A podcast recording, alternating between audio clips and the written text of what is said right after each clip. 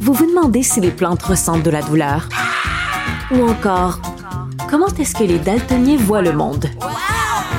Le balado en cinq minutes est pour vous.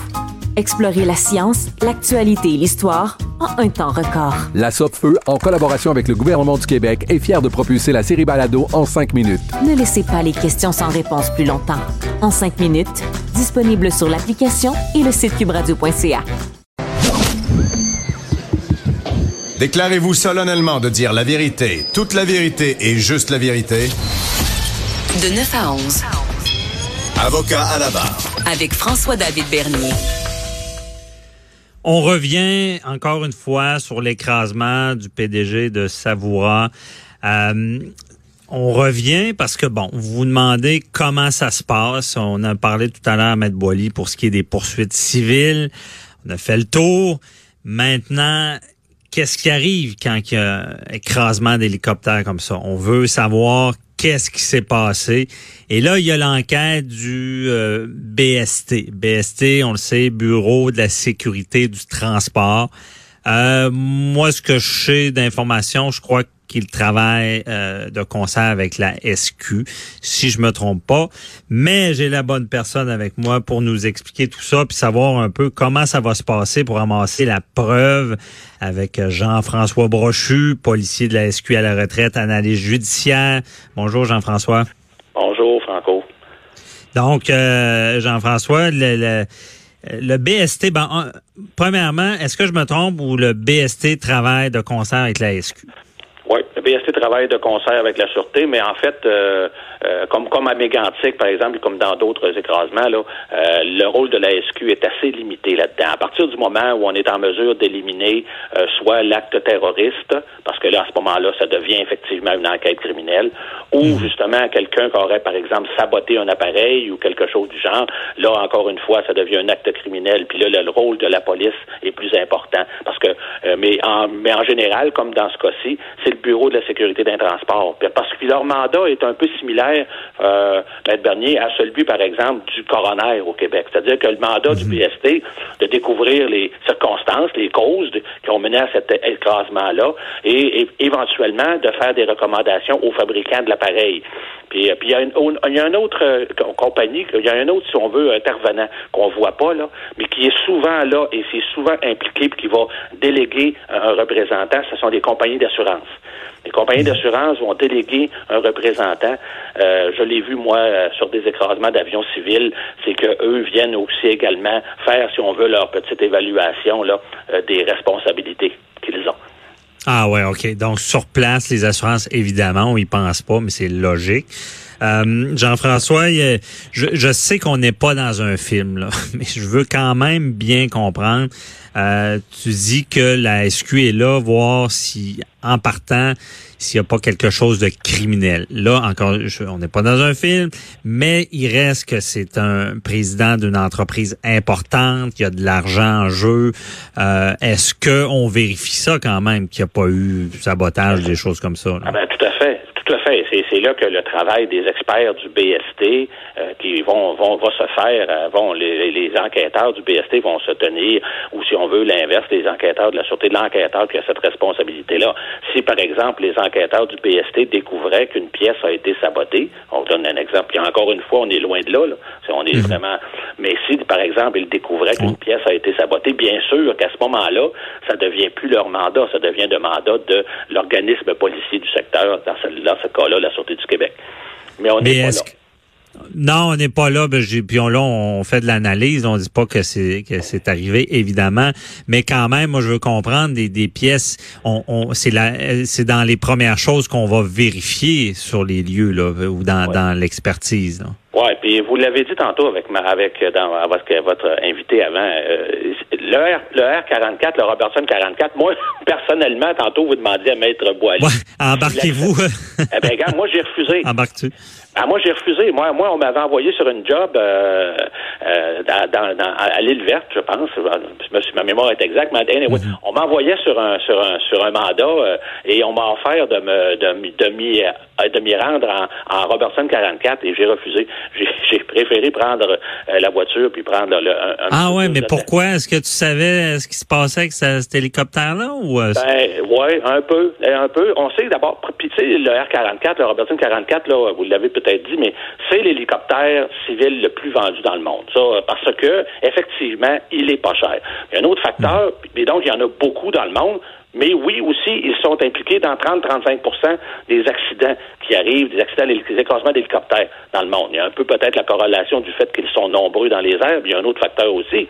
C'est souvent des hélicoptères qui sont euh, qui sont utilisés par euh, qui sont propriétés de de personnages, de personnes civiles qui, dont ce n'est pas la principale fonction. C'est pas des pilotes d'hélicoptères professionnels. Ce mhm. sont des, des gens qui ont une formation pointue, d'accord, puis qui sont en mesure de piloter leur appareil, mais ce sont pas des gens qui gagnent leur vie avec ça dans la majorité des cas.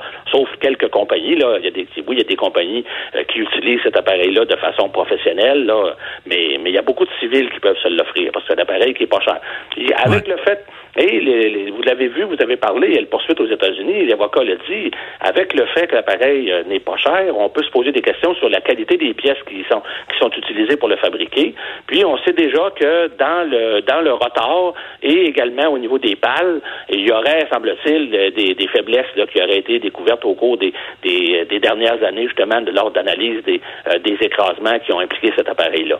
Donc, euh, non, moi personnellement, j'ai pas, je n'ai j'ai refusé de prendre déjà il y a quelques années. Et ça serait encore la situation aujourd'hui. Ce serait encore le cas. Parce que, parce que tu t'étais informé là, de, de, de ça. Là. Ouais, ça, c'est ben, peut-être la chose à faire. Ouais. Ouais, ben à mon point de vue, c'est un, un, appareil à piston, c'est un moteur à piston. C'est un, euh, écoute, j'ai, avec ce que j'avais lu, puis je, je, suis un peu intéressé à l'actualité, puis avec ce que j'avais vu des, des, antécédents de l'appareil, ça m'intéressait pas. Ceci dit, c'est pas, faut pas dire non plus là que cet appareil-là, à toutes les fois qu'il va lever, il va tomber là. Et, et il y, a, y a la, y a la grande majorité va bien là. Je veux dire, ça va, ça fonctionne bien. Puis il y a des pilotes qui, qui, qui, ont, qui ont eu à faire des autorotations qui ont fonctionné. Même on l'a vu que M. Roy, semble-t-il, l'aurait fait il y a quelque temps, euh, une autorotation. C'est quoi l'autorotation? Euh, Es-tu capable de l'expliquer, ça? Euh, ben, je suis pas un pilote d'hélicoptère, mais ce qu'on m'a expliqué, moi, pour avoir volé avec les hélicoptères de la Sûreté du Québec, on m'avait expliqué là, la possibilité, justement, de poser un hélicoptère sans moteur. C'est que euh, le pilote va, euh, avec le contrôle de l'angle d'attaque des pales, va s'organiser pour que, en, tombant, justement, que la, la, la, la force de l'air fasse tourner les pales rapidement, en, en donnant l'angle nécessaire aux pales, va les faire tourner rapidement, et à une certaine distance du sol, mais là, il doit inverser l'angle des pales pour que justement elles obtiennent, elles, elles, prennent de la portance.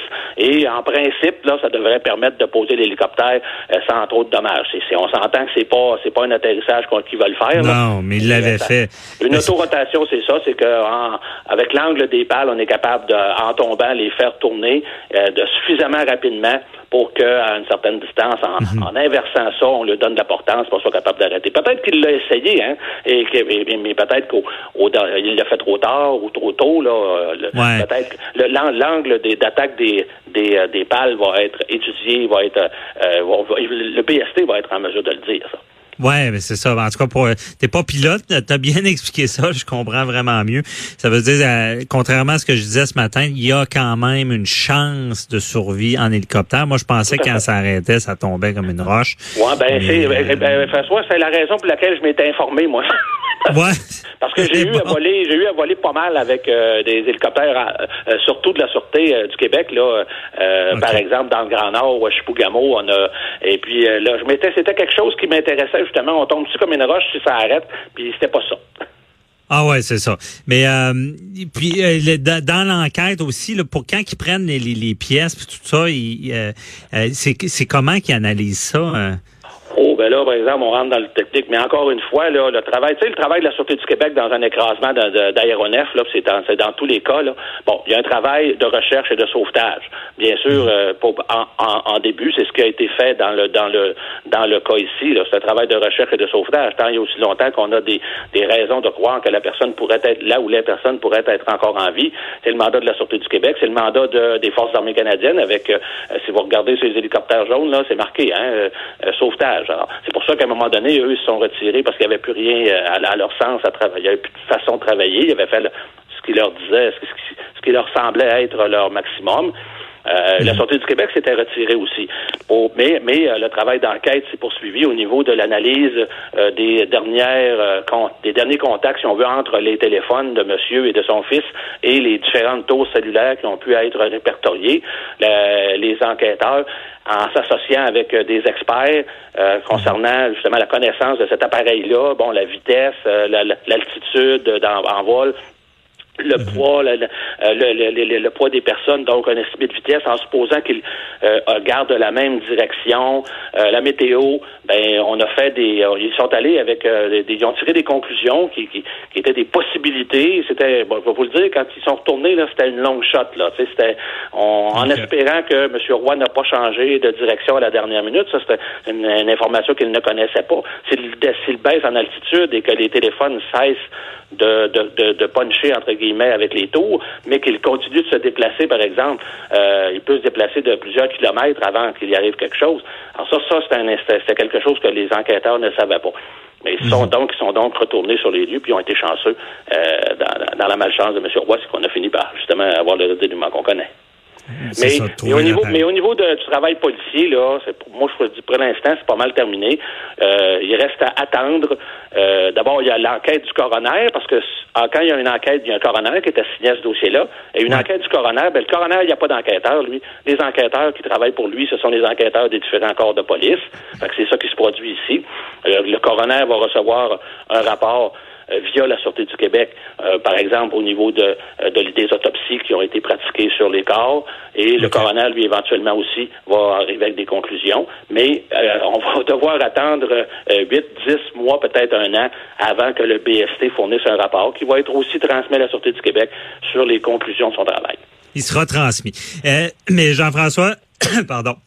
Est-ce que ça arrive, euh, parce que je, prépare la conversation avec Nicole Gibault après, on parle des fois de négligence criminelle des entreprises. Est-ce que des fois, euh, le, déjà le procureur de la Couronne pourrait travailler avec la SQ à savoir est-ce que vraiment il, peut y avoir une négligence criminelle de, du manufacturier ou des choses comme ça en amassant la preuve? Ouais, moi je pense que c'est c'est une longue shot. Je pense que c'est pas là qu'on s'en va pour tout de suite. Je pense que il faut vraiment laisser le bureau de la sécurité et transport faire son travail. C'est vraiment eux qui vont, qui peuvent lever un drapeau rouge à un moment donné mhm. sur euh, euh, sur une série d'incidents qui sont arrivés dans le monde, qui puis qui impliquent par exemple une pièce, puis qu'on on, s'apercevrait euh, que la compagnie Robertson a caché des choses aux citoyens, comme on l'a vu dans le 737 Max là avec Boeing, qui, aurait entre guillemets caché des, des informations concernant les, les, les erreurs sur son Boeing, sur son avion. Mhm. Peut-être que là, on, irait là, mais je vais vous dire, là, présentement, moi, je pense que c'est une, on est, on est vraiment pas là. OK, parfait. Merci beaucoup, euh, Jean-François Brochu, de nous avoir éclairé euh, avec toute euh, cette enquête-là du BST. bonne journée. Bienvenue, bonne journée à vous. Bye bye. Restez là, je continue la conversation avec Nicole Gibault sur l'aspect justement, il peut-il y avoir de la négligence criminelle à tout de suite? Toujours là pour donner le bon verdict. De 9 à 11. Avocat à la barre. Avec François-David Bernier. Cube Radio.